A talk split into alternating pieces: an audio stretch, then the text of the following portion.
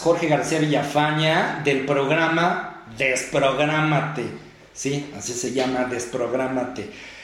Este es el segundo programa y eh, estábamos platicando hace un rato de, de todas estas cosas. Este programa es muy interesante porque se llama Nunca es suficiente. Y te voy a platicar por qué. El primer programa estuvimos platicando de cosas generales y estuvimos platicando del vacío, de, cómo, cómo, es el vacío que, que, sentimos aquí adentro. Y en este segundo programa te voy a platicar de por qué no es suficiente. Yo no solamente tengo el vacío, sino tengo el vacío, tengo mi ego y tengo mis creencias. Con esas tres cosas es mi estructura para interpretar la vida. ¿Ok? ¿Me va siguiendo? Otra vez. Tengo mi vacío, el vacío del alma. Tengo el ego y tengo mis creencias. Con esas tres cosas es mi estructura para interpretar la vida. ¿Eso qué quiere decir? Que yo no veo la vida como realmente es sino que le doy una interpretación con base a esta estructura que les estoy platicando. ¿Ok? Entonces, les voy a poner un ejemplo que ahorita platicábamos, que nos, nos, reíamos mucho. Ahorita que es, eh, es época de reyes y de Navidad y todo eso y regalos y así. ¿Cuántas veces te trajeron un regalo que tú querías y te trajeron uno parecido. O sí te trajeron el regalo, pero no era del color que querías. Y entonces solo por eso ya no fue suficiente. Solo por eso ya no te gustó. Y entonces hiciste berrinchito, hiciste drama. O a lo mejor dijiste, ok, gracias, está muy bonito, y dentro de ti dijiste, yo quería el de otro color, yo quería el de color azul. Y no dijiste nada por respeto a tus papás, por respeto a quien te dio el regalo. Te lo guardaste, te lo callaste. Pero dentro de ti sentiste esa pequeña insatisfacción. Ahora, todas esas insatisfacciones son creadas por la percepción que yo tengo. Mi percepción hace que yo busque siempre la expectativa que yo creo con base a mi vacío, mi ego y mis creencias. Todavía no hablamos bien del ego, todavía no hablamos bien de las creencias. Ya hablamos un poco de qué es el vacío cómo funciona. Pero quiero que veas este marco de referencia de que tú interpretas la vida con esas tres cosas. Entonces la vida no la ves como, como realmente es. O sea, que no somos objetivos. ¿no? Y nos cuesta, por lo menos a mí me cuesta mucho trabajo poder comprender al otro, poder entender su posición y desde dónde lo está haciendo. Porque él también o ella también tiene ese marco de referencia también tiene su vacío, también tiene el ego y también tiene sus creencias. Otro ejemplo. ¿Cuántas veces, este me da mucha risa porque eso sale mucho en las sesiones de terapia, de que quieren una pareja y de que cuando ya llega la pareja, después, ¿cuántas? Digo, ¿quiénes tienen un checklist de pareja? Quiero que mi pareja sea como que sea atento, que sea guapo, que sea alto, que sea tata, que sea A, que sea B, y entonces le ponemos un montón de características. Y entonces ya tenemos ahí nuestro checklist de pareja.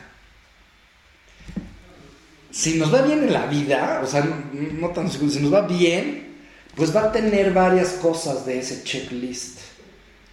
Pero yo te aseguro que si trae una o dos que no vienen en tu checklist o que no cumplen de ese checklist, dices, mm, sí, es buena onda, pero como que ya no. Así, entonces dices, bueno, ¿por qué? O sea, ¿por qué no es suficiente? ¿Por qué no me gusta lo que recibo? ¿Por qué no me llena lo que estoy viviendo? ¿Por qué? Porque las cosas las interpretas con tu vacío, con el ego y con tus creencias. Entonces, un tip rápido, o sea, un tip rápido de no importa de qué color sea, no importa si se peina del lado izquierdo o del lado derecho, o tiene lentes o no tiene, no importa. Lo importante es agradecer lo que está llegando a mí, sin importar el tamaño, sin importar la forma, sin importar nada. Yo tengo poca capacidad de entender que por algo estoy atrayendo a esa persona a mi vida. Yo la estoy atrayendo porque eso estoy vibrando. Eh, eh, el universo es resonancia. O sea, si resuenas A, te va a llegar A. Yo no puedo resonar A y que me llegue B. También eso me he encontrado muchísimo en las sesiones. Dice, es que yo quiero a alguien que sea honesto y trabajador y les pregunto, ¿y tú cómo eres? No, pues yo no, nada de eso. Bueno, entonces, ¿cómo quieres que te llegue a alguien así si tú no lo eres? Si tú no vibras en esa frecuencia. Entonces nosotros atraemos lo que somos. Se gesta en el pensamiento, se vibra aquí en el corazón y es cuando lo atraemos. Pero no por pensarlo, por decir, no, pues es que yo quiero el Ferrari rojo, me va a llegar. En una vez estuve eh, con unas personas eh, de mucho conocimiento, eh, empresariales y todo, y me dijeron, ¿quieres tener un millón de dólares? Y yo, sí, sí quiero tener un millón de dólares. Y entonces me dijeron, sé una persona de un millón de dólares. Y entonces, cuando me dijeron eso, yo dije, híjole, ¿a qué se refiere? O sea, ¿qué significa eso?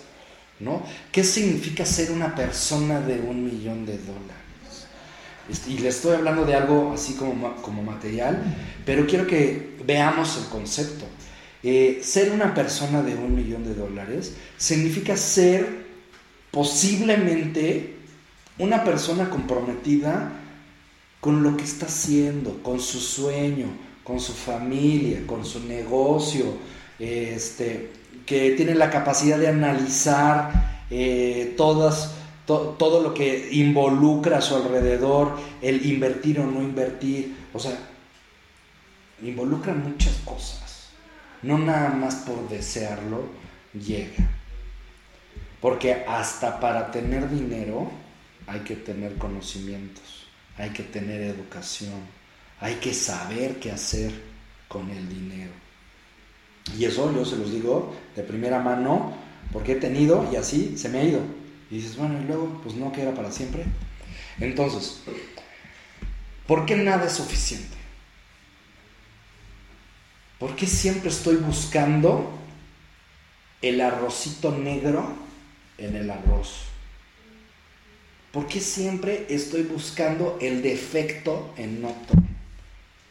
¿Por qué estoy buscando la manera de incluso eh, boicotearme. Y eso tiene, tiene, tiene una explicación muy sencilla. Aparte de este marco de referencia que tenemos, del marco del vacío, del ego y de las creencias, que eh, después vamos a trabajar en eso, viene un tema de, primero, yo no sentirme suficiente. Y entonces quiero compensar con algo de afuera de yo no sentirme suficiente. Ahora, eh, aquí voy a hacer este corte. Ahora, te voy a platicar un poquito del ego para empezar a entender este marco de referencia. El ego no es que sea bueno o es que sea malo. El ego es un mecanismo que nosotros tenemos que nos ha ayudado a sobrevivir o a destruirnos o etcétera. Es algo que está dentro de nosotros. Es algo que por estar también en, este, en esta dimensión, en este planeta, lo traemos. Y es algo muy importante que les quiero decir, es que el ego no lo podemos destruir. No aquí, no en este momento, no en esta tierra. No hay manera de destruir el ego. Hay un chiste ahí del Buda, ¿no? que luego se los cuento, es medio grosero y no puedo, no puedo este, decir malas palabras. Eh, pero no se puede destruir el ego. El ego funciona hacia arriba como, como inflado, el ego inflado, funciona hacia arriba, vamos a hablarle así como el ego inflado. El ego inflado, ¿qué crees que te hace sentir? ¿O cómo crees que te hace sentir? El ego inflado te hace sentir mejor que los demás. Y entonces ahí empiezas a decir, este a mí, o sea, yo soy mejor, me la pela, este es un idiota, este, mire este baboso, yo lo haría mejor, este no sabe nada. Y entonces con mi ego estoy empezando a etiquetar y a evaluar personas. Y me siento por encima de esas personas. Creo que soy mejor que ellas. Ese es el ego inflado. El ego inflado me hace sentir que yo soy la neta del planeta. Que yo soy don chingón, que a mí todos me hacen los mandados. Ahora, el ego hacia abajo. ¿Cómo funciona el ego hacia abajo? Hace totalmente lo contrario. El ego hacia abajo me hace sentirme en víctima, autocomiseración, no soy suficiente, nadie me quiere, no merezco, ¿por qué a mí? Yo que les he dado tanto, ¿no? O sea, viene, viene la parte de víctima y autocomiseración. Entonces, ¿qué estamos buscando aquí? ¿Eliminar el ego? No, claro que no. Lo que estamos buscando es, uno, equilibrar el ego y después de que esté equilibrado el ego, tratar de hacerlo a un lado y empezarme a dar cuenta cuando habla mi ego y cuando estoy hablando desde el ser. Cuando estoy tomando decisiones desde el ego y cuando estoy tomando decisiones empoderadas desde el ser. Porque les tengo una noticia, lo que hay que empoderar es al ser, no al ego. El ser es el que se debe de empoderar. Al ego hay que hacerlo a un lado. El ego me estorba para que yo haga una conexión conmigo mismo, con mi ser. Entonces mi ego me juega esas bromitas mentales que cuando llega el cochecito rojo que me regalaron muy amorosamente mis papás, yo digo, ¿qué? ¿Un cochecito? O sea, yo quiero uno más grande. O sea, yo merezco algo mejor. ¿No? O digo, ¿qué? ¿Rojo? No, yo quiero azul. Y entonces ahí es donde empieza a jugar el papel el ego y entonces empieza esa insatisfacción, donde nada es suficiente. ¿Por qué? Porque mi ego lo tengo muy inflado, porque tengo un ego muy grande y entonces no puedo ver la grandeza de las cosas que la vida me da. Y entonces todo lo hago pequeño, lo minimizo y no le doy el valor que tiene. Y hasta me enojo, reclamo, hago berrinche y me voy.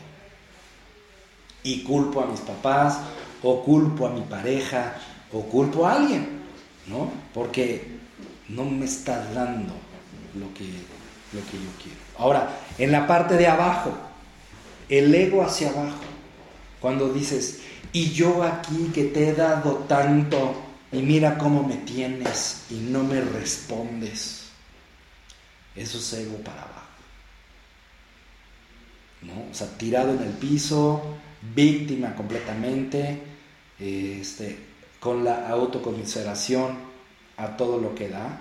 Y te voy a platicar algo. Cuando estamos en el ego, hay un mecanismo que empieza a funcionar. Ya les platiqué, vacío, ego y creencias. Con esa estructura yo interpreto la vida. Ahora, del ego lo sacamos para entenderlo un poco. El ego hacia arriba me hace sentir más que los demás, que yo soy el mero, mero pecatero. El ego hacia abajo me hace sentir que no merezco nada, que nadie me quiere, todos me odian, que mejor me como un gusanito, etc. Ahora, el ego, cuando está inflado, hace algo muy interesante. Porque el ego, cuando, cuando se infla, acciona los instintos. Dicen, ego inflado, motor de los instintos. Que dicen, los instintos están ahí para que nosotros salgamos adelante, para sobrevivir. ¿No? Tenemos una serie de instintos que operan en nosotros siempre y cuando estén equilibrados. ¿Cuáles instintos? El de seguridad emocional y material, el instinto sexual y el instinto social. Así los vamos a resumir. Pero si yo tengo esos instintos desequilibrados, descoyuntados, hacen que salgan mis defectos de carácter. Salen mis defectos completamente. Los defectos, lo que tú quieras, ira, este, envidia, eh, gula, eh, soberbia, lo que tú quieras. Nosotros, las personas, lo que vemos es estos defectos. Cuando llega una persona iracunda y llena de envidia, es la última parte. Atrás de eso vemos que trae sus instintos completamente amenazados, que trae sus instintos eh, dañados, desequilibrados. ¿Por qué? Por su ego inflado. ¿Por qué? Porque hubo algo que no lo llenó, que no hubo satisfacción. ¿Por qué? Porque estuvo buscando llenar su vacío con algo externo, en lugar de buscar hacia adentro. Y entonces, bueno, por eso vemos tanta gente enojada allá afuera. Por eso vemos gente pues, que se quiere vengar de otros, eh, eh, asaltos, violencia. O sea, vivimos en un desequilibrio total. Entonces yo tengo todo, todo ese contexto, es con lo que yo interpreto la vida. Entonces imagínate cómo son mis filtros. Imagínate cuando estás en un lugar, estás eh, en un restaurante o en un café, esperando a un amigo, una amiga, al galán, a la galana, y llega 30 minutos tarde. ¿Cómo te pones? Pregunta para los que están aquí, ¿cómo se ponen si llegan 30 minutos tarde? Respóndeme. A ver, ¿cómo te pones? ¿Qué estás pensando mientras está pasando todo ese tiempo? ¿No? Que tú llegas, te dijeron, no, sabes que nos vemos a las 5 en el café tal. Tú llegas a las 5 en punto, te sientas, pides un café, dices son las 5, a las 5 y 5 seguramente ya está aquí, y empiezas a ver que el reloj avanza. 5 y 5, 5 y 10, 5 y cuarto. Y entonces dices, ah, caray. Entonces empiezas, empiezas a hacer qué? A ver si, si viene, no viene. Empiezas a sentir angustia, empiezas a sentir miedo, rechazo. ¿Qué sientes? Tu mente empieza o se preocupa por la persona o empiezas a decir, una vez más me dejaron aquí, como siempre, ¿no? Me plantaron. Y entonces te empiezas a contar una serie de historias. ¿Por qué? Por la interpretación que tienes en la vida. Porque ni tú estás bien ni el otro está bien. Ya sé qué reglas y la sociedad nos ha dicho que si ya llegaste 15 minutos tarde ya es un drama y te vas, etc. pero tratando de ver lo que ocurre en ti, lo que pasa en ti cuando suceden este tipo de situaciones. ¿Qué pasa? Y entonces vamos a pensar, llega la persona a cinco y media. ¿Qué haces? ¿qué es lo primero que haces? Le dices, qué emoción, qué bueno que ya llegaste, gracias, te estaba esperando con los brazos abiertos y el corazón y con un café. O lo primero que haces es, ¿por qué te tardaste tanto? ¿Por qué no me avisaste? Aquí me tienes como tú no sé qué esperándote, ¿no? O sea, revísate, o sea, revísate qué, qué, qué pasa. Entonces nosotros tenemos diferentes maneras de actuar, diferentes maneras de comportarnos, pero hay una tendencia, ¿no? Hay, hay una tendencia a hacernos la víctima. Y, creo que México y Latinoamérica, el corte que tenemos es, es de víctimas, ¿no? Me hicieron, me robaron, no me dieron, ¿no? O sea, el me. Entonces, eh, es un tema sumamente interesante y, quiero que veas en ti lo que ocurre cuando suceden esas cosas. Quiero que veas, que, te empieces a preguntar a ti cómo estoy interpretando la vida. Que esos son los primeros pasos que hay que dar para empezar a cambiar nuestra manera de ser. O sea, preguntarme, primero darme cuenta y decir, ¿qué, qué estoy haciendo? ¿Cómo estoy reaccionando? ¿Cómo estoy eh, ejecutando mis relaciones. entonces, ¿cómo reaccionas? Entonces yo quiero que te preguntes eso, porque ese es el principio del crecimiento, empezarte a cuestionar cosas, no de allá afuera, cuestionarte de ti, de lo que estás haciendo. Obvio, sin pensar que tienes razón. Sin decir es que claro, yo tengo razón, llego tarde, yo llegué temprano, porque lo importante no es eso. Lo importante es lo que estás pensando y lo importante es lo que estás sintiendo. Y entonces vamos a llevar tu manera de pensar y tu manera de sentir a otro nivel. La vamos a llevar a un nivel en donde no importe lo que esté ocurriendo, tú vas a estar bien. No importa si la persona llega tarde o no llega. Y si no llega, tengas la capacidad de levantarte con toda paz, con toda tranquilidad e irte sin hacer aspavientos. Eso es un reto. Eso es un verdadero reto. Bueno amigos, los dejo, terminamos este programa el día de hoy. Les recuerdo, vayan a mi página de Facebook, que es Cune Transforma. Les recuerdo del curso, que es el 31 de enero. Este, eh, se llama Reprogramando mi Ser. Y eh, bueno, pues este, si te gusta todo esto, lo que estás viendo, dale like, compártelo. Este, acuérdate que estamos aquí en esta plataforma que es eh, Tribu Bota 4. Gracias a todos los que están aquí participando, a Bere, a Diana, a toda la gente que, nos está viendo. Eh, les mando un beso y bueno, nos vemos pronto.